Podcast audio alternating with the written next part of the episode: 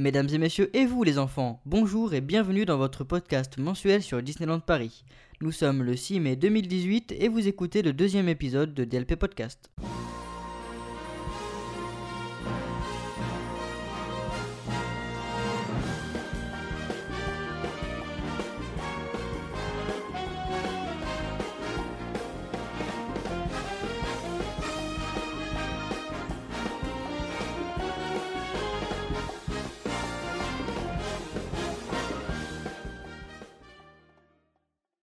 Et c'est avec quelques semaines de retard que je vous retrouve aujourd'hui pour ce premier podcast du mois de mai. Premier podcast du mois de mai car, comme vous avez pu le remarquer, je n'ai pas pu assurer le podcast du mois d'avril et j'ai donc décidé de vous en proposer deux euh, pour ce mois de mai. Un aujourd'hui et un qui aura lieu en fin de mois avec un invité surprise dont je vous parlerai à la fin du podcast. Donc pour ce qui est du sommaire du jour, on va s'intéresser aux news en vrac comme tous les mois, puis ensuite au dossier du mois qui se nomme L'art de la restauration à Disneyland Paris partie 1 les services à table et les buffets à volonté. Donc voilà un programme assez chargé avec un dossier qui ne traite pas euh, d'un point d'actualité pour ce mois-ci, euh, ce qui arrivera certainement assez souvent, je tiens à le préciser. Et si ce podcast vous paraît euh, un peu trop long, si les podcasts vous paraissent un peu trop longs, je peux comprendre, mais il y a une solution, vous pouvez tout simplement les écouter en deux parties euh, je mets en description du podcast, et je fais ça pour chaque podcast, euh, le timing du podcast. Donc je vous mets à quel moment on passe au dossier. Ce qui fait que vous pouvez très bien écouter le podcast en deux parties, d'abord les news en vrac et ensuite le dossier qui sont tous deux séparés. Et on passe tout de suite aux news en vrac.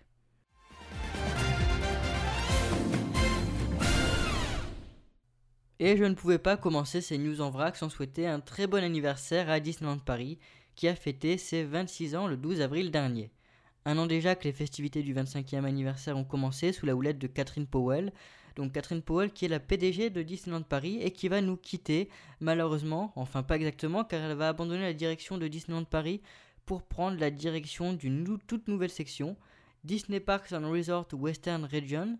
Elle sera donc cette fois-ci euh, à la direction de Walt Disney World, Disneyland Resort et Disneyland Paris donc ça fait beaucoup plus de responsabilités pour elle. Et notre parc n'est pas non plus exclu puisque, comme on peut le voir, il intègre cette toute nouvelle section. Euh, et ça nous montre vraiment que notre parc, ça y est, est intégré et entièrement dirigé par la Walt Disney Company. Et donc on va s'aligner certainement avec les parcs américains puisque c'est les deux autres parcs qui font partie de cette toute nouvelle section. Donc on souhaite bonne chance à Catherine Powell car elle nous a vraiment apporté euh, plein de bien. Elle a vraiment su apporter de la fraîcheur à Disneyland Paris avec en créant des nouvelles saisons comme la saison de la Force, la saison Pirate et Princesse et la saison des super-héros Marvel qui arrivera cet été. Et ça c'est vraiment une bonne initiative pour supprimer entre guillemets les périodes creuses et pouvoir dynamiser le parc et lui redonner un nouveau souffle avant que le plan d'expansion des Walt Disney Studios se mette en place. On lui souhaite bonne chance et on passe à la suite. Et c'est d'ailleurs durant la journée du 12 avril dernier que la nouvelle gamme de produits dédiés au pass annuel a été lancée, avec des produits aimés sur les passes annuels en général et une autre gamme spécialement dédiée au pass Infinity. Vous retrouverez donc des mugs, t-shirts, lanières et d'autres goodies comme des pins. Alors est-ce que c'est une bonne chose? Oui, pourquoi pas. Euh, après, c'est pas, par exemple, je ne serai pas euh, le principal acheteur de ces produits-là, puisque je trouve que ça fait un peu, euh, un peu tape à l'œil, un peu regarder mon pass annuel, regarder mon pass Infinity. ça plaira peut-être à certaines personnes, mais voilà, c'est, je trouve pas ça vraiment essentiel. Des produits aimés sur les passes annuels, ça me paraît quand même assez étrange, mais bon, pourquoi pas. Et on passe encore une fois à la suite. Et en parlant de Passport Infinity, sachez que ces derniers peuvent désormais retirer leur contre-marque pour les emplacements VIP de la Disney Stars on Parade et de Disney Illumination, ainsi que de leur réservation d'accès aux piscines des hôtels via des bornes situées au pied du Disneyland Hotel. Il vous suffira alors de scanner le QR code qui vous aura été envoyé par mail suite à votre réservation par téléphone. Donc c'est, je trouve, une très bonne chose ça renforce un peu ce côté VIP. On n'a même plus besoin de faire la queue au City Hall pour récupérer nos contre-marques. On peut directement euh, les récupérer via la borne au Disneyland Hotel. C'est une bonne chose, un bon petit ajout, euh, sans plus, et j'ai rien d'autre de, plus à dire là-dessus. On parle pas mal des passes annuelles depuis ce début de podcast et ça continue puisqu'il est temps de reparler un peu de la soirée inaugurale Disney Fan Days dont on connaît désormais les prix uniques depuis le 10 avril dernier car je vous rappelle que jusqu'à présent on ne connaissait que les prix excessivement chers des packages. Donc le ticket standard sera à 109 euros alors qu'il vous coûtera 99 euros avec un pass Magic Flex ou Fantasy, 89 euros avec un pass Magic Plus ou Dream, et pour finir 79 euros si vous avez un pass Infinity. Tout cela ne comprend bien évidemment ni les conférences qu'il faudra payer en plus si vous souhaitez y assister, ni les avantages des différents packages euh, disponibles en vente pour des prix, comme je vous l'ai dit, euh, assez conséquents. Donc ça reste cher, c'est déjà un peu plus abordable, mais quand on sait qu'avec ça on n'a ni accès aux conférences, ce qui est quand même euh, assez important, c'est un point très important de cette Disney Fine Days, et qu'on n'a accès à aucun avantage des packages, c'est quand même euh, assez exorbitant je me demande bien euh, qu'est-ce qui peut bien valoir un prix aussi élevé. On connaît déjà les animations qu'il y aura tout au long de la soirée, je vous laisse pour ça aller voir euh, sur le site de Disneyland Paris ou bien d'aller voir les derniers podcasts de Rien que d'y penser, comme je vous l'ai déjà dit le mois dernier. Donc voilà, tout ça, c'est, ça reste quand même excessivement cher à voir le résultat. J'attends de voir tout simplement, je n'y serai pas, mais j'ai hâte de voir les comptes rendus qui se feront sur cette soirée-là et je la suivrai tout simplement sur Twitter en live tweet. Donc à noter que si vous avez un photopass durant votre séjour, il fonctionnera. Ça c'est un bon point parce qu'on était beaucoup à avoir peur euh, qu'il crée un photopass spécial Fan Days qui ne fonctionnerait qu'à la soirée. Mais non, donc si vous avez un pass Infinity, vous pouvez utiliser votre photopass. Si vous avez un, un photopass durant votre séjour, il fonctionnera, il n'y a pas de problème puisque je vous rappelle qu'il va y avoir une multitude de personnages rares durant cette soirée. Vous pouvez donc réserver par téléphone ainsi que sur le site internet de Disneyland Paris pour les billets normaux et par téléphone uniquement si vous avez un pass annuel et que vous voulez avoir simplement la réduction sur votre billet Fan Days. Alors tout ça a créé pas mal de vagues, pas mal de mécontentement euh, dans la Disney sphère. Euh, au niveau de l'organisation des réservations, il y a eu pas mal de plaintes et de critiques. On a notamment euh, l'ami Dizactu euh, qui a attendu, il me semble, plus d'une heure pour pouvoir réserver sa place à la Disney Fan Days. Pareil, pour les amis de Rien que d'y penser. C'est quand même assez aberrant. Quand vous avez un pass Infinity, Infinity, vous êtes quand même censé être privilégié. Vous avez une ligne téléphonique spécialement dédiée pour elle et vous finissez par attendre une heure pour payer 89 euh, euros. Alors bon, on peut les comprendre, euh, mais en même temps, ils auraient pu quand même un peu euh, organiser cette vente. Ils savaient qu'il y aurait du monde qui réserverait. Mais bon, j'espère que ça leur servira de leçon pour les prochaines ventes. Et on va de suite passer au prochain sujet. Mais la Disney Fan Days n'est pas la seule soirée à venir, car après le succès de la soirée réservée au Pass Infinity du 30 mars dernier sur le thème des 10 ans de l'attraction The Twilight Zone Tower of Terror, Disneyland Paris a dévoilé les dates de la prochaine soirée, qui sera désormais accessible non pas uniquement au Pass Infinity, mais également au Pass Magic Plus pour la somme de 39 euros. Donc c'est déjà plus accessible que la Fan Days, on va pas se mentir et elle aura donc lieu le samedi 7 juillet prochain de 20h30 à minuit 30. Donc des horaires un peu plus euh, restreints que la Disney Fan Days qui finit extrêmement tard, vers les 2h du matin si je dis pas de bêtises. Et ça aura lieu au Walt Disney Studio comme à peu près 90% des soirées à Disneyland Paris. Et ça sera sur le thème de Marvel. Vous avez bien entendu sur le thème de Marvel en pleine saison des super-héros, donc c'est parfaitement cohérent. A noter que chaque personne pourra inviter deux autres personnes qui, eux, ne possèdent pas forcément les passes annuelles. Le contenu de la soirée, lui, est encore un peu flou, mais on nous promet des contenus exclusifs autour des super-héros, bien évidemment, ainsi que des rencontres épiques avec eux. Donc on peut imaginer rencontrer plus de héros euh, que ce qu'on peut rencontrer d'habitude sur le parc durant la saison. Donc on peut imaginer voir Thor, euh, Doctor Strange, ça serait vraiment génial. Imaginez même euh, Black Panther, hein, on ne sait pas, peut-être qu'ils seront présents pour prendre des photos avec les guests durant cette soirée. Euh, les participants de la soirée sont d'ailleurs invités à se déguiser en super-héros, mis à part pour ce qui est masque, car je vous rappelle que les masques sont interdits dans le parc pour des raisons de sécurité assez évidentes. d'ailleurs, si vous avez envie de vous déguiser facilement en super-héros, je vous conseille de vous déguiser en Tony Stark parce que c'est très facile. Il vous suffit de vous mettre un petit costard cravate avec des lunettes de soleil et c'est bon, c'est parfait, vous êtes déguisé. Euh, blague à part, il y aura normalement plus d'attractions ouvertes que pour la soirée des 10 ans de la Tour de la Terreur, ce qui est plutôt bien. Euh, vous pouvez donc réserver vos places via internet, téléphone ou directement sur le parc à City Hall. Donc cette soirée, moi, elle me branche bien. Pourquoi elle me branche bien? Parce que je viens de voir Avenger Infinity War et que j'ai adoré.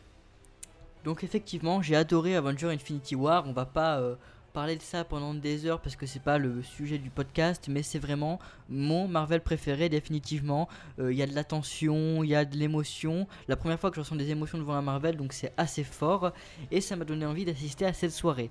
Donc petite parenthèse pour vous dire que j'essaierai de me rendre sur le parc le 7 et 8 juillet, peut-être même un jour de plus, mais je ne suis pas sûr. Déjà, je suis pas sûr d'y aller, tout court. Euh, donc ça serait bien que je puisse euh, y participer. Et si vous y allez, ben pourquoi pas se rencontrer là-bas, mais c'est pas sûr. Euh, ne réservez pas encore vos agendas, rien n'est fait, mais voilà, c'est possible, ça va peut-être se faire. Et on passe de suite à une autre actualité tout droit liée à Marvel et Disneyland Paris, puisqu'on va parler de l'été des super-héros Marvel. Été des super-héros Marvel qui débutera donc le 10 juin et se terminera le 30 septembre au parc Walt Disney Studios. En effet, depuis notre dernier podcast, on en sait un peu plus. Et je suis ultra épais, hein, comme je vous l'ai dit. Infinity War m'a complètement mis dans l'ambiance de Marvel. Euh, cette saison contiendra donc trois shows. Le premier se nomme Danse avec les Gardiens de la Galaxie. C'est un spectacle interactif qui sera joué six fois par jour sur la scène devant la Tour de la Terreur. Donc euh, on peut imaginer un show où les Gardiens de la Galaxie vous invitent à danser avec eux sur des thèmes très pop, très nostalgie, comme on peut le retrouver sur, euh, dans les films, tout simplement Gardiens de la Galaxie, qui sont également euh, pas mal. Enfin j'ai beaucoup aimé le 1, beaucoup moins le 2, mais bon on n'est pas là pour parler des films encore une fois. Le deuxième show présent durant cette saison et qui sera exactement au même endroit que le show des Gardiens de la Galaxie, donc je vous le rappelle, sur la scène au pied de la Tour de la Terreur, se nomme Stark Expo présente une énergie pour demain où Tony Stark nous présentera sa nouvelle invention qui permet de produire de l'énergie verte. Mais sa présentation sera interrompue par Loki, qui provoquera donc une réunion des super-héros pour sauver euh, la présentation euh, et pour déjouer le plan diabolique de Loki. Donc on va, ça, a l'air d'être un show assez sympa. Je me demande ce qu'ils vont faire. J'espère en tout cas que ça sera bien plus dynamique que le show qu'on peut retrouver euh, durant la saison de la Force au même endroit où on a simplement des extraits de films et les personnages qui arrivent sur scène pour faire de simples apparitions. Ça paraît quand même un peu plus travaillé. Euh, ils vont même créer une zone spéciale Pass Infinity euh, à cet endroit-là. Donc c'est bien que le spectacle va être quand même assez élaboré. Donc j'ai hâte de voir ce que ça va donner. Mais le gros show, le, le, gros spectacle, la grosse nouveauté de cette saison des super-héros Marvel, c'est Marvel, l'alliance des super-héros. Et donc ce nouveau show, euh, Marvel l'Alliance des super-héros, se jouera au Cinemagic Theater, qui est actuellement en réhabilitation et en train d'être repeint. Euh, ce show donc rassemblera nos super-héros Marvel favoris. On nous promet un condensé de technologie, une super production live qui mêlera une immense scène de 400 mètres carrés, l'un des plus grands écrans LED d'Europe, rien que ça, d'incroyables effets spéciaux et pour la première fois dans un parc Disney, l'utilisation de drones en intérieur mêlée à une chorégraphie aérienne incroyable pour un spectacle des plus spectaculaires. Donc ça, c'est ce qu'on nous vend, c'est ce qu'on nous dit, c'est la version officielle des choses. Et donc j'ai vraiment mais super hâte de voir ce que ça va donner parce qu'on nous promet par exemple des drones en intérieur. Ça, ça m'intrigue énormément. Euh, je me demande comment ils vont rendre ça crédible, de quelle façon les drones vont évoluer dans la salle. Euh, vraiment, c'est super intrigant. Euh, le fait qu'on ait des écrans à 360 degrés et même au-dessus de nous, à ce qui paraît, ça, ben, ça va être tout simplement incroyable ça va nous changer. J'ai hâte de voir comment ils ont transformé la salle. J'ai hâte de voir comment ils vont représenter Thanos et Hulk qui seront présents dans ce show, je le rappelle. Donc voilà, ces show, je l'attends avec impatience. on nous dit donc, on nous dit donc qu'on va passer euh, grâce à la magie de la vidéoprojection à travers les univers de Doctor Strange, de Captain America et pour finir dans le sanctuaire de Thanos. Si vous avez vu, si vous avez vu Avenger Infinity War, vous devrez être quand même assez hypé par euh, le fait que la dernière partie du show se déroule dans le sanctuaire de Thanos. hein. Euh, je ne spoilerai rien ici, mais euh, ça a l'air d'en- d'envoyer du très très lourd. Doctor Strange, personnellement, j'adore. Je pense que c'est un de mes héros Marvel préférés. Donc j'ai vraiment hâte de le voir dans ce show. Euh, ça peut être magnifique si on traverse vraiment l'espace avec lui, euh, tout ce genre de choses. Captain America également, ça va être vraiment pas mal. Mais surtout euh, Thanos, j'ai vraiment hâte de voir comment ils vont représenter Thanos dans ce show. Parce que je vous rappelle que Thanos est immense. Donc voilà, j'imagine avec la vidéo projection, avec tout ce genre de choses, ça va être vraiment énorme. Donc un show avec un grand nombre de héros et quasiment tous les Avengers, y compris Hulk et Thanos comme je vous l'ai dit. Et voici le pitch de base du show. Dans cette histoire inédite, c'est justement Thanos qui va semer le trouble chez les Avengers et leurs alliés. Après avoir trouvé un moyen de les manipuler et les faire combattre les uns contre les autres, il réussira alors à les détourner de leur but premier, ne se préoccupant plus de protéger l'humanité. Heureusement, les héros vont réussir à unir leurs forces pour tenter de déjouer ses plans. Et après plusieurs rebondissements, la bataille ultime entre le bien et le mal va conclure l'aventure. Est-ce que ça donne pas envie quand même? Moi je dis que si, ça donne énormément envie et on découvrira ça à partir du 10 juin. Euh, J'espère pouvoir venir cet été pour découvrir le show. Donc le spectacle sera représenté jusqu'à 5 fois par jour, c'est quand même beaucoup euh, pendant la saison.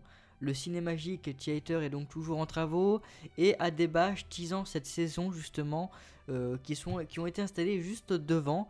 On peut retrouver sur ces bâches Doctor Strange et tous les héros Marvel.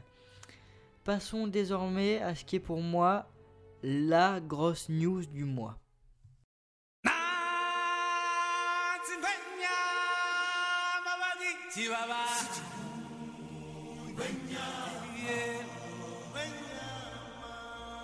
Et donc cette grosse news, on en avait déjà parlé dans le podcast du mois de mars.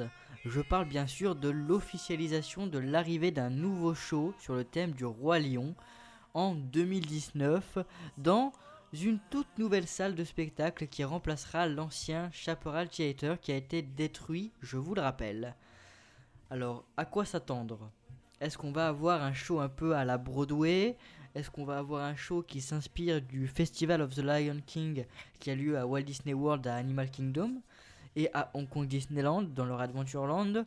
Est-ce qu'on va avoir un show euh, à la Legend of the Lion King qui était déjà présent à Videopolis euh, il y a longtemps à Disneyland Paris? Je pense qu'on aura quand même quelque chose de plus impressionnant que ça. Euh, un, vraiment un vrai show qui retrace toute l'histoire du film comme une vraie comédie musicale.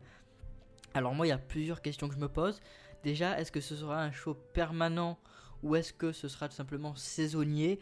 Euh, Imaginons un show qui dure pendant une certaine moitié de l'année et l'autre moitié euh, on va nous mettre je sais pas un spectacle de Noël peut-être ou euh, ça peut être tout et n'importe quoi et est-ce qu'ils ne vont pas justement construire une salle euh, qui sera bien évidemment fonctionnelle, beaucoup plus fonctionnelle que l'ancienne, mais qui permettra de changer de show euh, comme ils le souhaitent, peut-être faire revenir la forêt de l'enchantement en une version un peu plus améliorée, ou euh, de varier les shows suivant les tendances.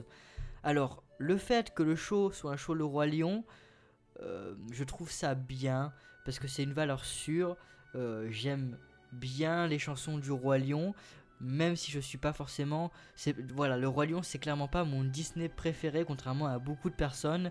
J'aurais par exemple préféré un show sur Aladdin. Je sais pas pourquoi mais j'adore euh, Aladdin et j'aurais bien aimé euh, un show là-dessus. Et on a de la chance de pas avoir eu un show sur la Reine des Neiges parce que je vous rappelle que quand même c'est le plus gros succès des studios Disney. Euh, ils ont joué la carte de la Reine des Neiges à fond il y a une époque. Si vous vous souvenez des étés givrés, c'était assez horrible. On entendait la chanson de la Reine des Neiges toutes les deux minutes avec cette calèche qui passait sur Main Street et nous saoulait. Euh, non, on va donc pas avoir un show La Reine des Neiges. Peut-être parce qu'il y en aura un dans le land des Walt Disney Studios euh, avec l'expansion. On ne sait pas. Peut-être que oui, peut-être que non. En attendant, on a le Roi Lion. C'est vraiment sympathique. Euh, comme je l'ai dit, c'est une voileur sûre. Il y en a déjà dans Mickey le Magicien. On a déjà le Roi Lion dans la parade. On a déjà le Roi Lion. euh, beaucoup de Roi Lion dans Disney Illumination. Alors, est-ce que ça va faire une overdose de Roi Lion? Peut-être bien. euh, je ne sais pas, à voir. En tout cas, c'est une très bonne nouvelle et on suivra bien évidemment ensemble l'avancée des travaux. On verra à quoi ressemble cette salle et on débriefera sur le show une fois qu'il sera présent en 2019, donc dans pas si longtemps que ça. On passe à la prochaine news. Et cette prochaine actualité est assez incroyable, puisque le Wi-Fi arrive enfin petit à petit à Disneyland Paris. Euh, c'est un peu inespéré, ça arrive un peu de nulle part. Alors attention, je n'ai pas dit que le Wi-Fi était entièrement opérationnel à Disneyland Paris sur tout le resort. Non, il arrive petit à petit. Il était déjà disponible dans les hôtels, mais désormais il arrive sur les parcs, euh, car il est notamment déjà disponible dans certaines parties des Walt Disney Studios, mais également sur Main Street et dans Adventureland, à ce qui, à euh, non pas les rumeurs mais les faits. Hein. Il est vraiment actuellement euh, en test et disponible sur certaines zones de Main Street et dans Adventureland. Et pour continuer dans les domaines de la technologie et du digital, notons que des tests sont en cours sur les sites allemands et belges du Disneyland Paris euh, sur un système de réservation des restaurants en ligne. On, reparlera des restaurants plus tard, comme je vous l'ai dit au début du podcast. Et ça, c'est vraiment une super bonne nouvelle. Enfin, euh, Disneyland Paris euh, se digitalise entre guillemets, passe aux nouvelles technologies et vous rendre accessible le Wi-Fi dans les parcs. Euh, l'application du coup euh, de Disneyland Paris avec les temps d'attente sera enfin utile et exploitable euh, comme il se doit. justement, c'est la porte ouverte pour pouvoir réserver ses restaurants sur place directement sur le site. Peut-être un futur système de Max Pass. les Max Pass qui sont actuellement à Disneyland Resort. Et c'est un système où on peut réserver ses Fast Pass sur le téléphone au lieu d'aller à la borne récupérer son ticket euh, avec sa tranche horaire. Non, cette fois-ci, on le prend directement sur son téléphone, donc ça peut être pratique. Et peut-être qu'on tend vers ça, peut-être qu'on tend justement sur quelque chose un peu comme euh, les Magic Band, mais version vraiment euh, application mobile, ce qui pourrait être tout au type pratique. Et c'est vraiment sympa, ça arrive petit à petit. Donc voilà, on va laisser le temps faire son travail et on se retrouvera dans quelques temps pour reparler du Wi-Fi à Disneyland Paris quand il sera définitivement installé. Et en parlant de restaurants, notons qu'un restaurant éphémère est ouvert du 7 avril au 7 juin au Disneyland Hotel. Ce restaurant se nomme le Founders Restaurant. Merci pour euh, ce magnifique accent anglais. Et vous propose un dîner dégustation conçu par le chef Jean Humbert. Vous pourrez donc tester ce repas unique pour la maudite somme de 150 euros. C'est très très très cher, ça fait grincer des dents. Mais à noter que le repas comporte 12 étapes, donc pas 12 plats euh, principaux, mais vraiment 12 étapes. Donc on a un certain nombre d'entrées, un certain nombre de plats et un certain nombre de desserts jusqu'au café. Donc c'est vraiment euh, une expérience qui je pense peut être sympa à faire. 150 euh, euros c'est très cher, mais euh, on est quand même là dans la cuisine de grand chef avec 12 euh, étapes différentes et au Disneyland Hotel donc avec j'imagine un service de grande qualité. Euh, et vous pourrez réserver que 3 jours à l'avance si vous ne résidez pas au Disneyland Hotel sachez-le seulement 3 jours à l'avance pas plus. Donc voilà pour ce qui est de ce restaurant éphémère au Disneyland Hotel qui est je vous le rappelle présent du 7 avril au 7 juin les news sont bientôt terminées, mais on va finir très rapidement, je vous rassure, avec quelques petites actus avant de passer au dossier du jour. Donc c'est parti pour ces dernières petites news en vrac, on va aller assez vite. Donc tout d'abord, le 8 avril dernier a ouvert une nouvelle boutique nommée Hollywood Jewel Box, encore une fois le magnifique accent anglais, au sein du Disney Studio 1, donc au Walt Disney Studios. Il s'agit en réalité d'une boutique dédiée aux bijoux de la marque Pandora qui est en partenariat avec Disneyland Paris comme vous pouvez peut-être le savoir puisqu'il sponsorise le show Disney Illumination.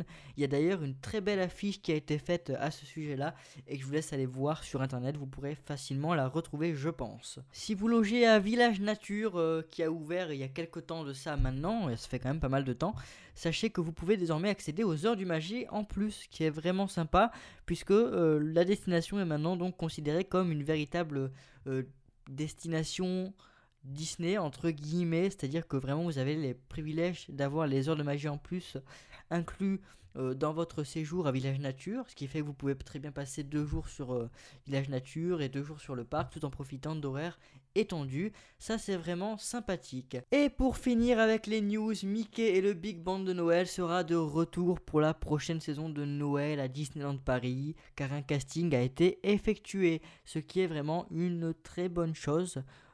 Puisque c'est vraiment un show super avec de la musique jazzy jouée en live. C'est vraiment une ambiance que j'adore. Euh, on en reparlera, on en reparlera à Noël prochain, donc on a le temps. Et voilà, on a fini avec les news en vrac et on va pouvoir passer à notre dossier du mois sur l'art de la restauration à Disneyland Paris, partie 1, les services à table et les buffets à volonté. C'est parti. Ma chère mademoiselle, c'est avec une profonde fierté et un immense plaisir que nous vous invitons ce soir. Détendez-vous, ne pensez plus à rien, prenez place et laissez la haute gastronomie française vous présenter votre dîner. Et avant de rentrer dans le vif du sujet, je tiens à préciser que ça ne sera pas un top ni un classement. Euh, on va revenir sur tous les restaurants, services à table et buffets à volonté que j'ai pu tester à Disneyland Paris, euh, donc un par un. Mais ils ne seront pas classés du moins bon au meilleur ou du meilleur au moins bon.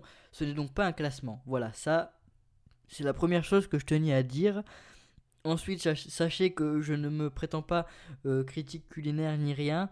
Je vais simplement vous donner mon avis et tenter de vous orienter en fait, euh, de vous dire pourquoi j'ai aimé tel restaurant, pourquoi je n'ai pas aimé tel restaurant, pourquoi je vous le conseille, pourquoi je ne vous le conseille pas. Et j'ai donc pris le choix de ne pas vous parler des restaurants que je n'ai pas testés. J'aurais très bien pu vous en parler, mais je n'en vois pas l'intérêt puisque je n'aurais fait que vous donner les prix et les menus. Euh, prix et menus que vous pouvez retrouver sur le site de Disneyland Paris. Donc là, voilà, vous pouvez prendre une petite tasse de café, une boisson chaude, une boisson fraîche, vous installer et euh, tout simplement m'écouter parler de mes restaurants favoris, euh, des restaurants que j'aime un peu moins. Et je vais essayer de vous guider comme ça, restaurant par restaurant, et de vous donner mon avis. Et on commence tout de suite avec les services à table. On commence donc avec le parc Disneyland. Alors, tout d'abord, il faut savoir que je vais à chaque fois euh, procéder en plusieurs catégories pour chaque restaurant. Donc euh, je vais juger les restaurants sur leur thématisation, leur, la qualité du service, la qualité de la nourriture bien évidemment, et on va essayer de finir avec le rapport qualité-prix. Donc on commence avec les restaurants de type service à table, et plus précisément du parc Disneyland pour commencer. Ce qu'on va faire c'est qu'on va euh, faire dans l'ordre d'apparition des restaurants, donc de Main Street. Ensuite, on va tourner vers Frontierland, euh, Adventureland, Fantasyland, et on aura fini pour le parc Disneyland. Donc, le premier restaurant que vous allez croiser en arrivant à Disneyland Paris, qui se situe sur Main Street USA, c'est le Waltz, an American Restaurant. Donc tout d'abord, il faut savoir que le Waltz c'est un restaurant que j'ai pu tester pas mal de fois. Euh, je l'ai connu notamment à l'époque où la carte n'était pas la même que celle d'aujourd'hui. Euh, parce qu'il faut savoir qu'il y a à peu près 3 euh, ans de ça, la carte du Waltz était différente, elle était beaucoup moins euh, élaborée et elle, ressemblait vraiment à celle des, autres restaurants service à table qu'on peut trouver comme le Silver Spur Steakhouse ou encore peut-être le Bistro chez. Depuis ça a changé, depuis à peu près 2 ans, il y a une nouvelle carte qui est en place, qui a été lancée par un chef assez célèbre de Disneyland Paris. Et donc la, nourriture est vraiment passée euh, à une qualité supérieure et ils ont fait de ce restaurant euh, un restaurant un peu de luxe et un peu à part par rapport aux autres puisque c'est le deuxième plus cher du parc. Je parle pas des hôtels, je parle bien du parc. Le plus cher c'est l'auberge de Cendrillon et ensuite on a le Waltz. Et donc je vais de suite couper le suspense en vous disant que le Waltz est mon restaurant préféré de tout le resort et je vais vous dire pourquoi en plusieurs points. Tout d'abord la thématisation qui est particulièrement bien réussie je trouve. Déjà, le fait de manger à l'étage, c'est vraiment quelque chose de sympa. Et vous pouvez tout simplement avoir, euh, par exemple, la chance d'avoir une table à côté d'une fenêtre. Si vous êtes deux, il y a de grandes chances que ça arrive d'ailleurs. Mais vous pouvez toujours demander d'être à une fenêtre euh, quand vous réservez.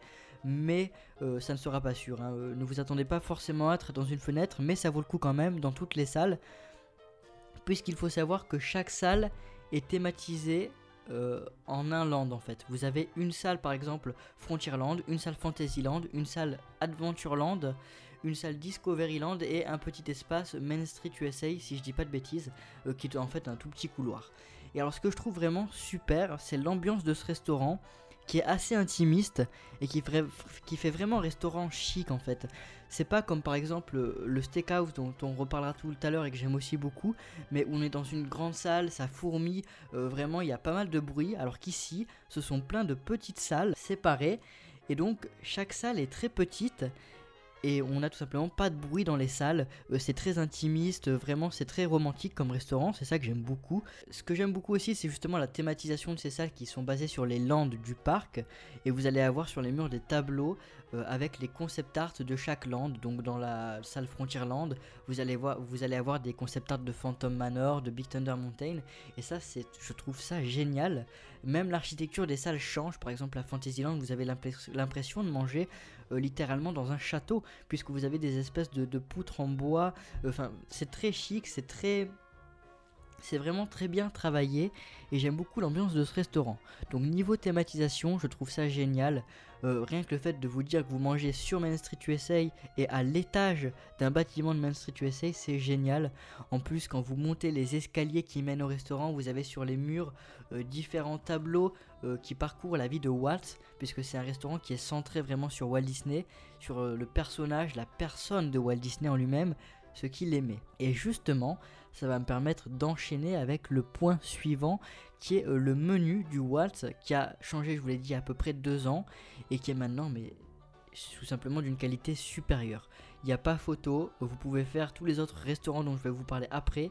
Celui-ci a vraiment une qualité supérieure et on ressent un travail de recherche bien plus élevé. Euh, vous vous sentirez vraiment que ce que vous mangez euh, est à la limite du gastronomique, j'ai envie de dire. Ça reste un restaurant Disney, euh, comme dans tous les restaurants Disney, ne vous attendez pas non plus à un rapport qualité-prix hyper euh, bien géré, puisque c'est le gros défaut de tous les restaurants du parc, c'est le rapport qualité-prix. Mais on en reparlera plus tard.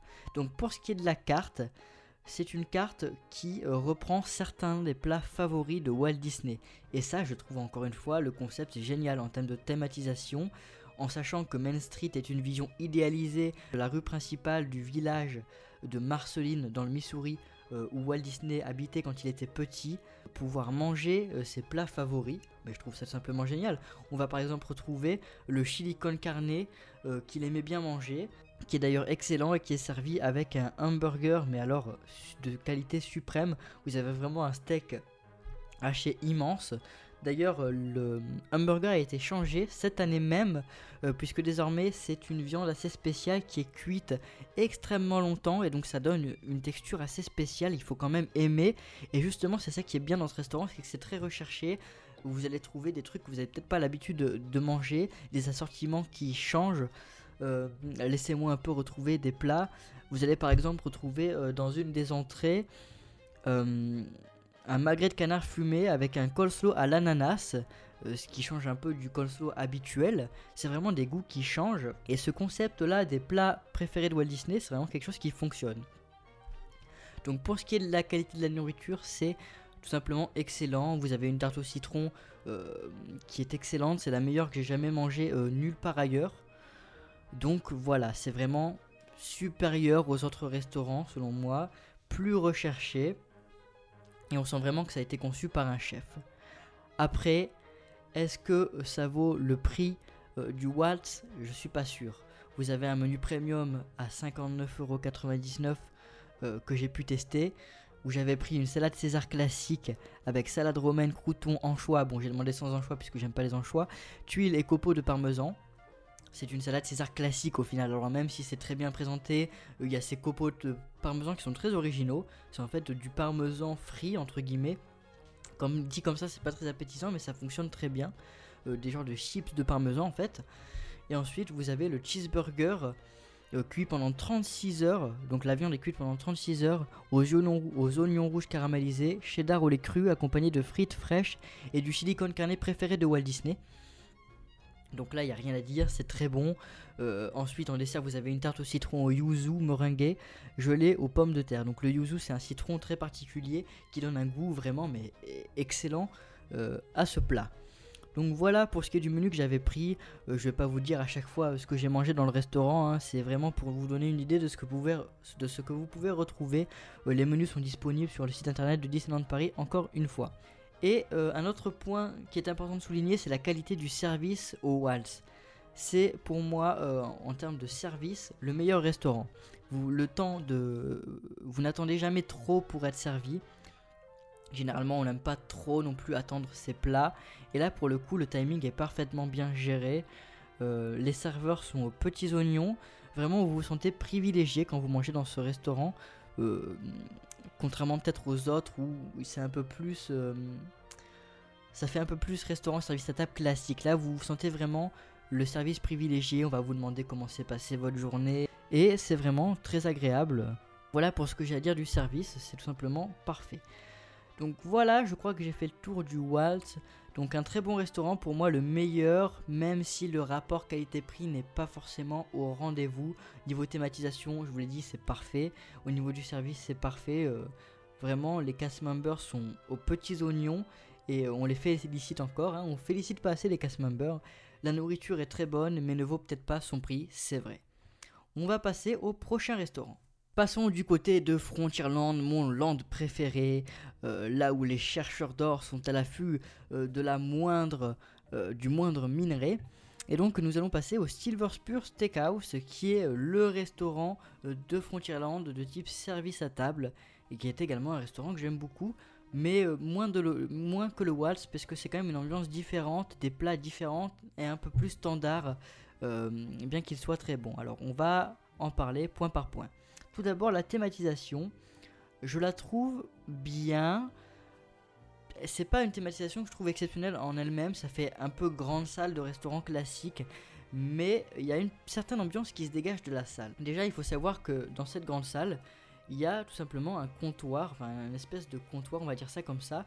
où Vous pouvez voir derrière les cuisiniers euh, en action, euh, cuire les steaks, griller les steaks, et ça, ça apporte vraiment euh, de la vie au restaurant, puisque vous pouvez voir euh, vos steaks en train d'être cuits, euh, vous pouvez sentir l'odeur des steaks qui cuisent, et donc vraiment, c'est, on a vraiment une ambiance très steakhouse justement, euh, très viande, très euh, western, et ça c'est vraiment génial. Vous avez les lampes qui sont très belles, toujours dans l'ambiance Far West, euh, des tableaux qui vous rappellent euh, la ruée vers l'or, ainsi que quelques petites statuettes en vitrine si je dis pas de bêtises. Mais ça reste quand même une très grande salle assez bruyante. Donc si vous voulez vraiment euh, une ambiance intimiste, c'est pas le meilleur restaurant. Je dirais que c'est plus un restaurant qui convient à la famille ou pour les budgets peut-être un peu plus restreints que le Waltz parce que n'oublions pas que le Waltz est très cher et que le, le rapport qualité-prix n'est pas le meilleur du parc je trouve. Alors que là vraiment Niveau rapport qualité-prix, je trouve qu'on est sur du très très bon. Donc niveau thématisation, comme je vous l'ai dit, euh, c'est une bonne thématisation, bien que la salle soit assez grande. Euh, c'est un restaurant qui s'inscrit dans l'histoire du land, dans l'histoire de Frontierland, puisque c'est le restaurant le plus riche où se retrouvaient tous les habitants les plus riches de la ville, euh, qui était à l'époque en plein essor hein, grâce à la mine de Big Thunder Mountain. Donc, euh, comme euh, Walt Disney nous l'avait décrite, ici nous faisons l'expérience de plonger dans l'histoire aux jours passionnants du Far West, des diligences, de l'avènement du chemin de fer et du bateau à roues romantique.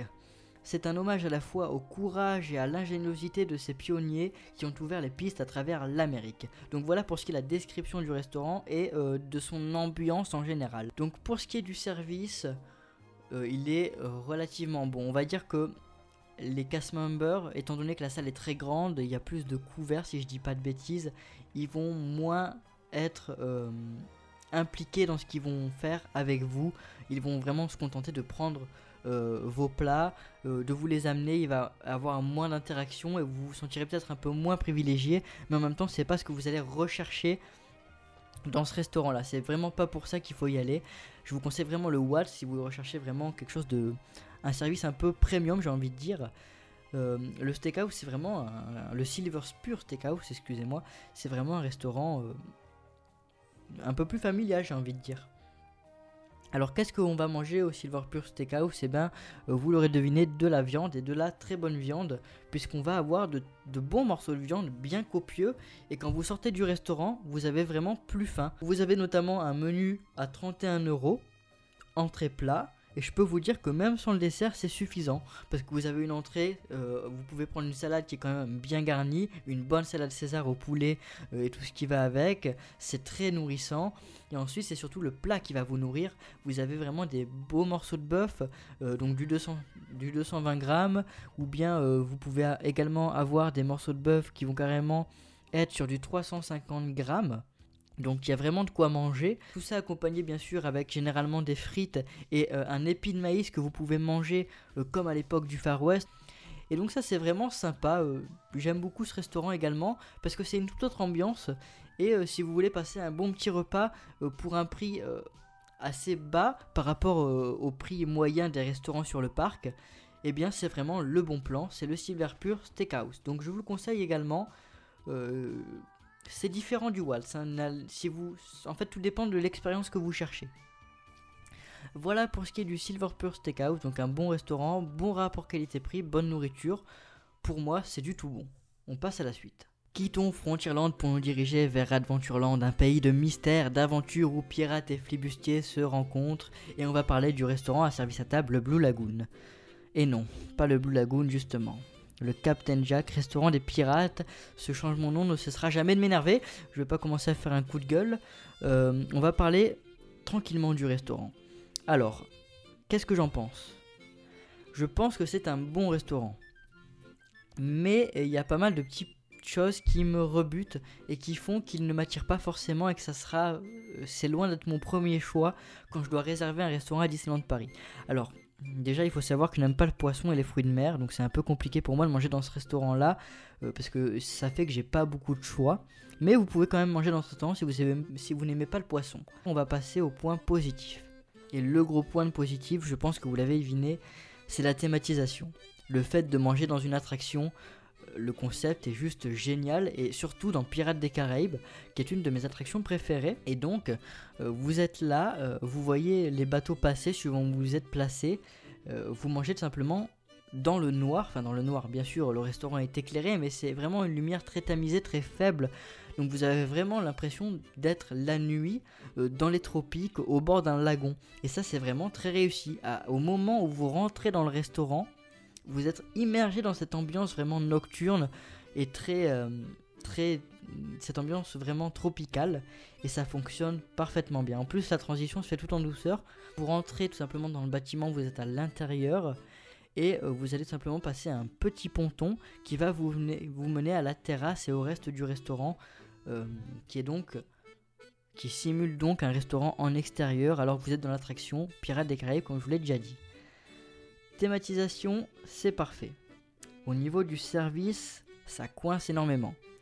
J'y suis allé deux trois fois à ce restaurant-là, et les deux trois fois où j'y suis allé, il y avait un service extrêmement long et extrêmement, euh, ouais, c'était assez désagréable quand même parce que je trouve que dans ce restaurant-là, euh, je ne critique pas les cast members qui y travaillent, mais euh, c'est assez désorganisé quand même parce que la première fois, j'ai quand même attendu à peu près euh, une heure pour avoir mon premier plat. Et là, je rigole pas. J'ai vraiment attendu une heure pour avoir l'entrée.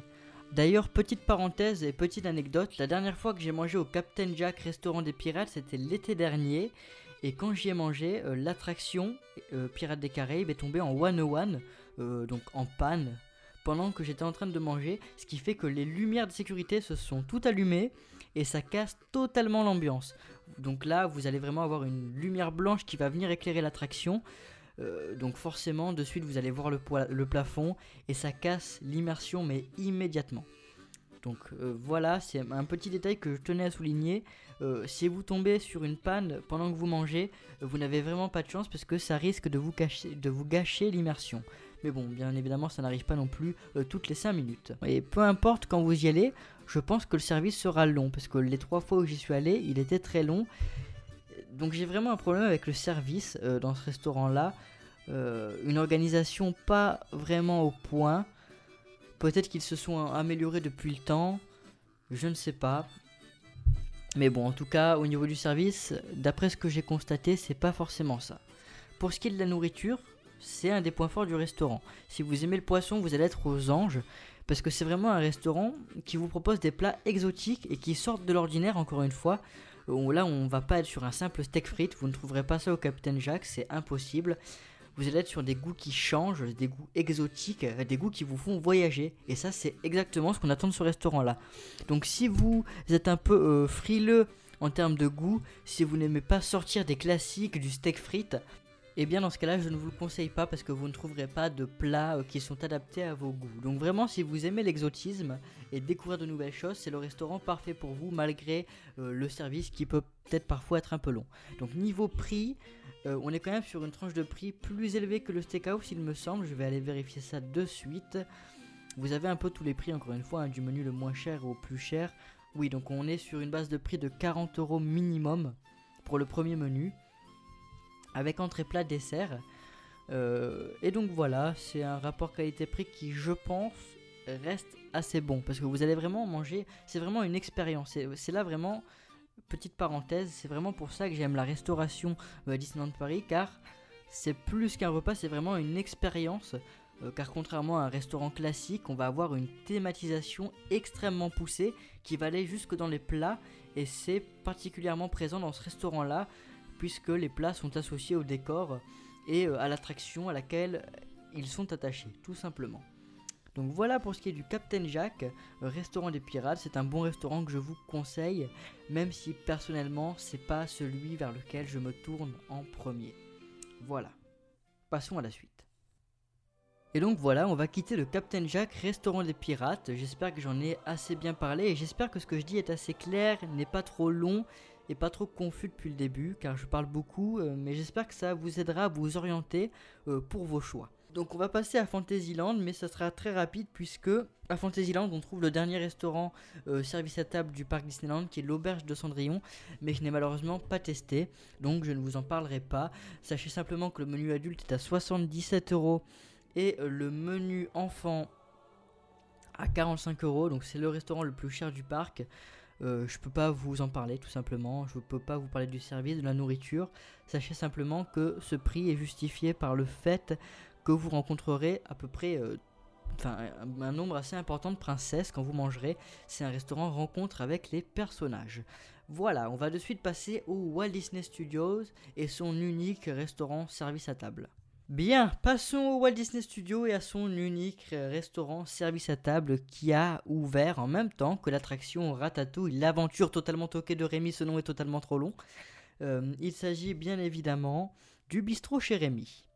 Et j'aime beaucoup ce restaurant, voilà. Vraiment, euh, c'est un restaurant que j'apprécie également beaucoup. Euh, vous avez vu depuis le début, il n'y a pas beaucoup de restaurants service à table que je n'ai pas aimé. Euh, mais c'est parce que chacun vraiment a son ambiance différente, chacun propose des plats différents.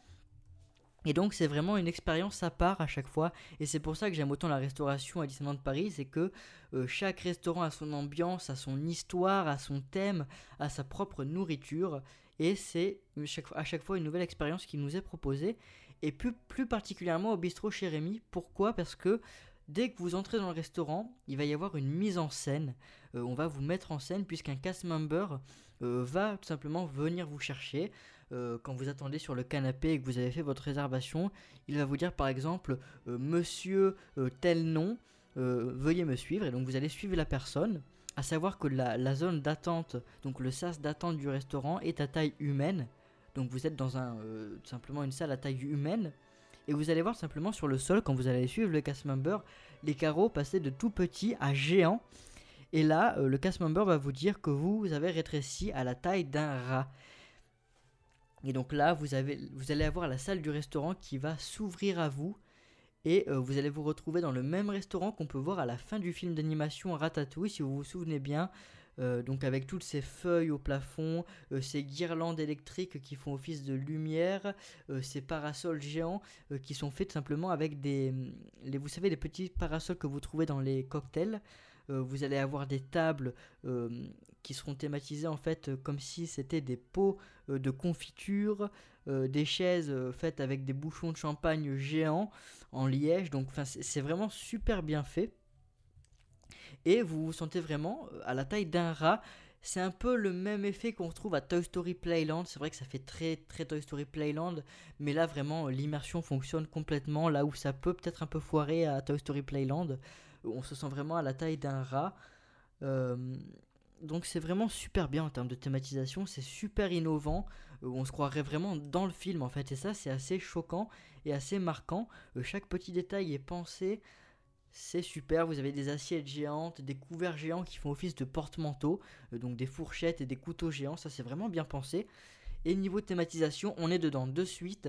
Dès qu'on est dans le restaurant, on est dans le film Ratatouille et on a vraiment cette musique très posée, très calme, euh, qui nous donne vraiment une, ambiance euh, assez particulière et assez privilégiée. La salle est assez grande, mais séparée, j'ai envie de dire, en trois parties, même s'il n'y a pas vraiment de mur qui les sépare.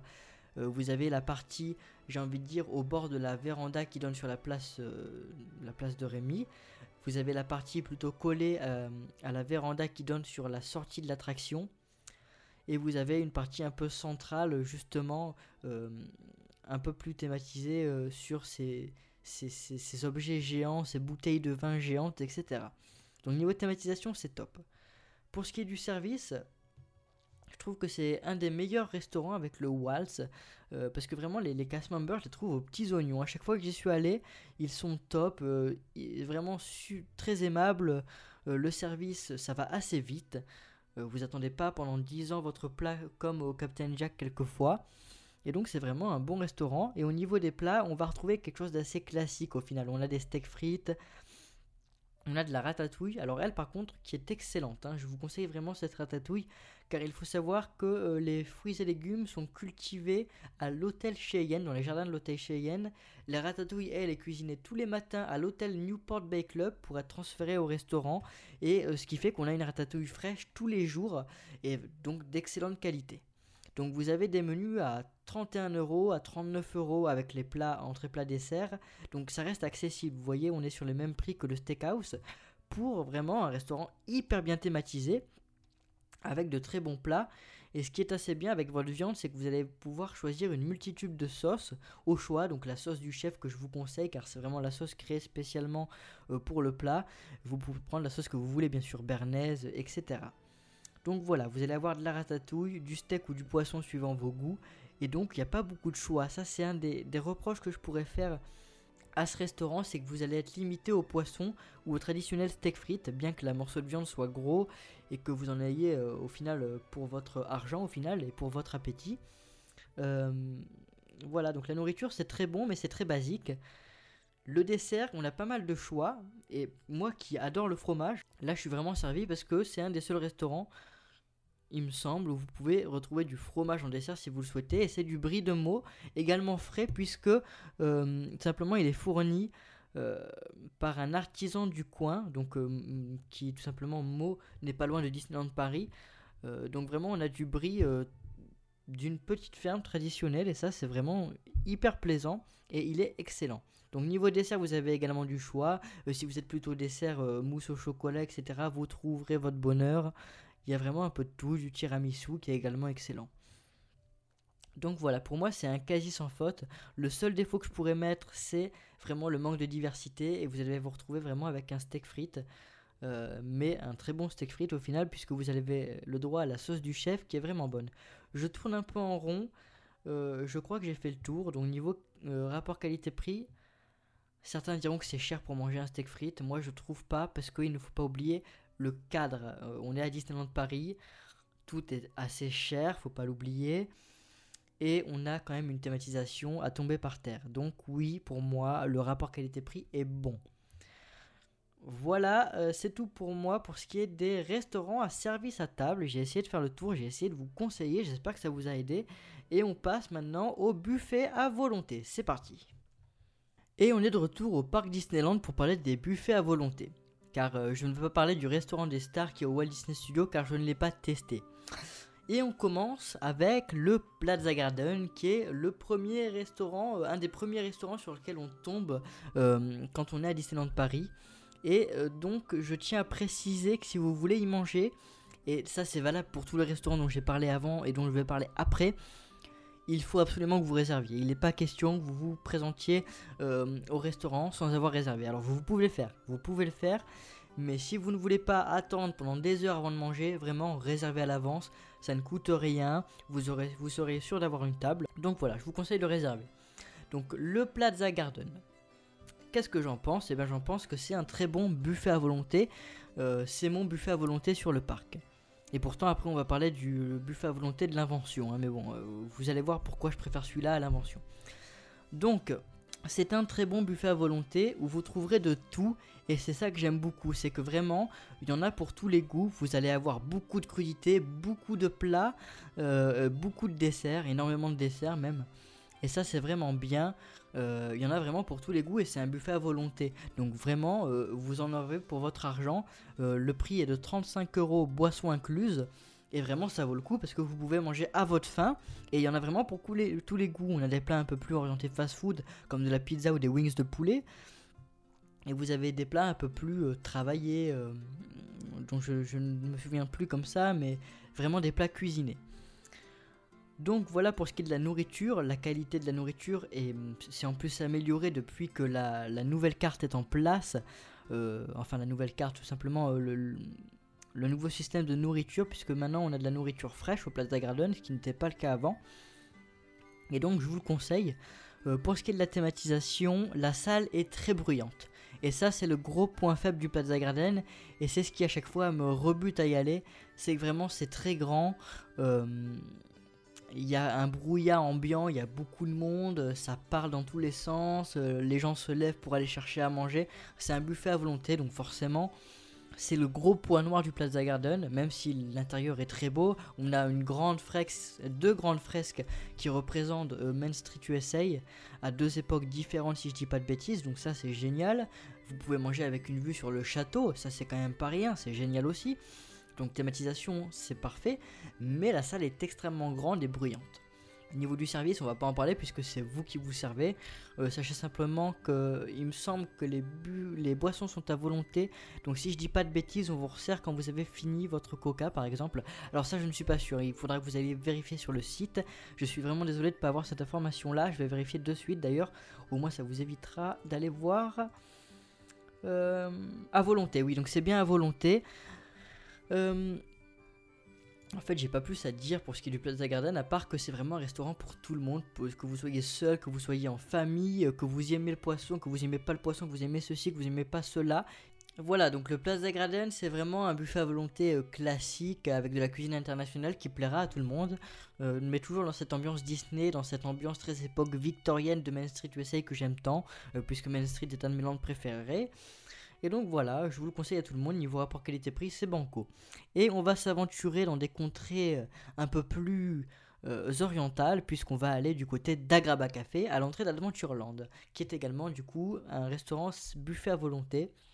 Euh, sur des plats très orientaux. Alors là, si vous n'aimez pas les plats orientaux, donc je parle de tout ce qui est tagine et couscous, c'est pas un restaurant qui vous plaira. Donc vraiment, n'y allez pas si vous savez vous n'aimez pas cette cuisine-là très orientale. Euh, un poil épicé. Donc, il n'y a pas que des plats épicés, mais vraiment, on est sur de la cuisine orientale. Euh, c'est un restaurant que j'aimais beaucoup à une époque, j'aimais beaucoup y aller. Il est un poil moins cher que le Plaza Garden puisqu'il est à un prix de de, de, de, de, de 32,99€, donc 33 euros. Donc on a un poil moins cher que le Plaza Garden et je comprends pourquoi. Puisque quand j'y suis retourné il y a un ou deux ans de ça, j'ai été un peu déçu par la qualité de la nourriture notamment. Euh, j'ai trouvé le couscous pas vraiment euh, pas extraordinaire quoi. Niveau rapport qualité-prix, j'ai pas trouvé ça incroyable. Alors le décor est génial. Niveau thématisation, encore une fois, c'est du tout bon. Mais en même temps, j'ai envie de vous dire qu'on est à Disneyland Paris, un des parcs les mieux thématisés euh, au monde. Donc bon, voilà, on va pas s'étonner. Avant, ce restaurant n'était pas un restaurant, c'était une boutique et il a été transformé en restaurant buffet à volonté. Et c'est pour ça que la thématisation est aussi bien réussie. On se croirait en fait simplement dans un bazar. en fait, c'est on est vraiment dans des petites ruelles. Il y a une zone on est dans, on est dans des tentes. Donc on est vraiment dans cette ambiance des mille et une nuits. Cette, cette ambiance très agraba, très Aladdin. Et ça fonctionne très bien. Euh, vraiment, on a vraiment l'impression dans, dans des ruelles. Ça fonctionne. Donc niveau thématisation, c'est parfait. Euh, niveau nourriture, je suis un peu sceptique quand même. Hein. C'est vraiment pas un restaurant qui me branche. Et pourtant, j'aime beaucoup tous les plats orientaux, donc tout ce qui est couscous euh. Euh, normalement, j'aime beaucoup ça. Et là, justement, j'ai été très déçu. Euh, donc voilà, c'est pas un restaurant que je vous conseille particulièrement. Peut-être que vous trouverez ça très bon, je ne sais pas. Mais moi, je sais qu'il m'avait un peu déçu et que depuis, je ne suis pas retourné. Au niveau dessert, c'est il faut aimer tout ce qui est oriental, encore une fois. mais vous avez un excellent thé vert en revanche qui est il me le semble en supplément, si je dis pas de bêtises. Et donc voilà, niveau entrée c'est pareil, il faut aimer euh, tout ce qui est taboulé, ce genre de choses, euh, assez oriental. Donc voilà pour ce qui est de la Graba Café, on va passer euh, à l'hôtel Disneyland et au buffet de l'invention cette fois-ci. Et ce sera le dernier restaurant de ce podcast, puisque je n'ai pas testé tous les autres buffets des autres hôtels, qui se ressemblent à peu, près tous, si vous voulez mon opinion. Donc on passe à l'invention. Mais donc c'est parti, dernier restaurant de ce podcast, on a bientôt fini, vous allez bientôt pouvoir souffler. on va parler de l'invention. Donc l'invention c'est le restaurant buffet à volonté du Disneyland Hotel que j'ai pu tester quand j'étais tout tout tout petit pour le réveillon mais que j'ai pu retester l'été dernier. Euh, j'ai pu le retester l'été dernier tout simplement euh, pour le service du midi. Alors, déjà au niveau du prix, euh, là c'est pas la même puisqu'on est à 70 euros. Donc c'est vraiment un budget conséquent qu'il faut prévoir dans votre séjour si vous souhaitez le faire. donc voilà, c'est vraiment pas un prix hyper abordable. Est-ce que c'est pour moi justifié? Je dirais que oui quand même mais ça reste très cher. Alors, est-ce que j'aime l'invention? Oui et non. Non, pourquoi? Parce que c'est un restaurant euh, où il y a beaucoup de fruits de mer et comme je vous l'ai dit avant, je suis pas très fruits de mer et poissons. Euh, mais bon, ça c'est pas la faute du restaurant, c'est simplement mes goûts. Mais si vous aimez ça, mais alors là c'est pour vous, c'est le paradis, c'est le restaurant où il faut que vous alliez. Hein. L'invention, si vous aimez les fruits de mer, euh, allez à l'invention, mais ne réfléchissez même pas, réservez et allez à l'invention. Donc voilà pour ce qui est de l'invention. Pour ce qui est des plats, on sent quand même que c'est une qualité supérieure aux Plaza Garden. Hein. y, a, pas, on va pas se le cacher, les plats sont meilleurs et sont un peu plus élaborés. Mais du coup, euh, c'est un peu moins accessible. Il y a un peu moins de tout. On va pas avoir de la, restauration un peu, fast-food comme on peut l'avoir au Plaza Garden. Et ça, c'est si vous n'aimez pas trop euh, tout ce qui est justement voilà fruits de mer ou euh, plats un peu spéciaux, cuisinés un peu différemment. Je suis pas sûr que vous allez apprécier ce restaurant là. Euh, mais un des points forts, c'est les personnages qui sont présents et qui viennent vers vous durant le repas. Et donc vraiment ils prennent le temps de s'arrêter à chaque table et ça c'est vraiment sympa. Vous allez pouvoir donc rencontrer généralement les personnages principaux, donc Mickey, Minnie, Dingo et ses amis, dans ce restaurant là. Et si vous avez de la chance, vous allez pouvoir manger avec une vue sur tout Main Street euh, et le parc en général, avec le château de la Belle au Bois dormant. Donc là, si vous tombez sur une table justement à une fenêtre, c'est banco puisque vous allez passer un super repas. Sinon, je dirais que c'est un peu moins top. Hein. Euh, il y a une des salles qui est quand même pas énorme mais un peu grande, donc il y a quand même du bruit, un peu de bruit, euh, même si ça reste assez respectueux. Euh, donc voilà, j'ai pas trop envie de m'éterniser sur ce restaurant-là parce que je sais, sais pas vraiment pas trop quoi en dire. Il est assez cher.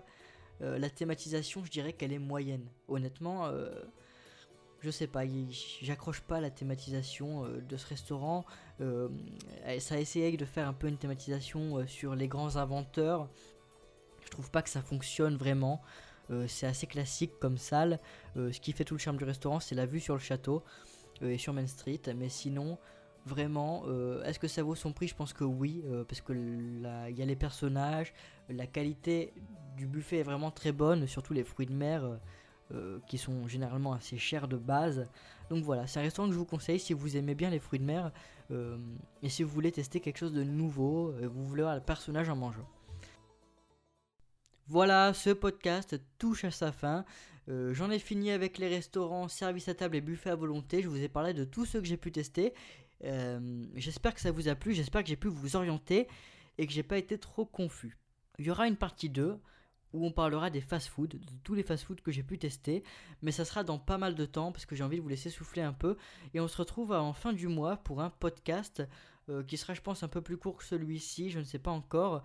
Et on aura un invité puisqu'on sera avec Éparcurien normalement, euh, des podcasts rien que d'y penser. Ça sera un plaisir de l'accueillir euh, dans ce podcast et on fera un top 5 peut-être même un flop, on verra, mais je pense que ce sera qu'un top 5 de nos attractions préférées à Disneyland Paris, car au final les attractions c'est vraiment l'essence même du parc, et on va pouvoir enfin en parler, et je ne serai pas tout seul pour ça, puisque il y aura Éparcurien. Donc voilà, euh, c'est tout. On se retrouve à la fin du mois.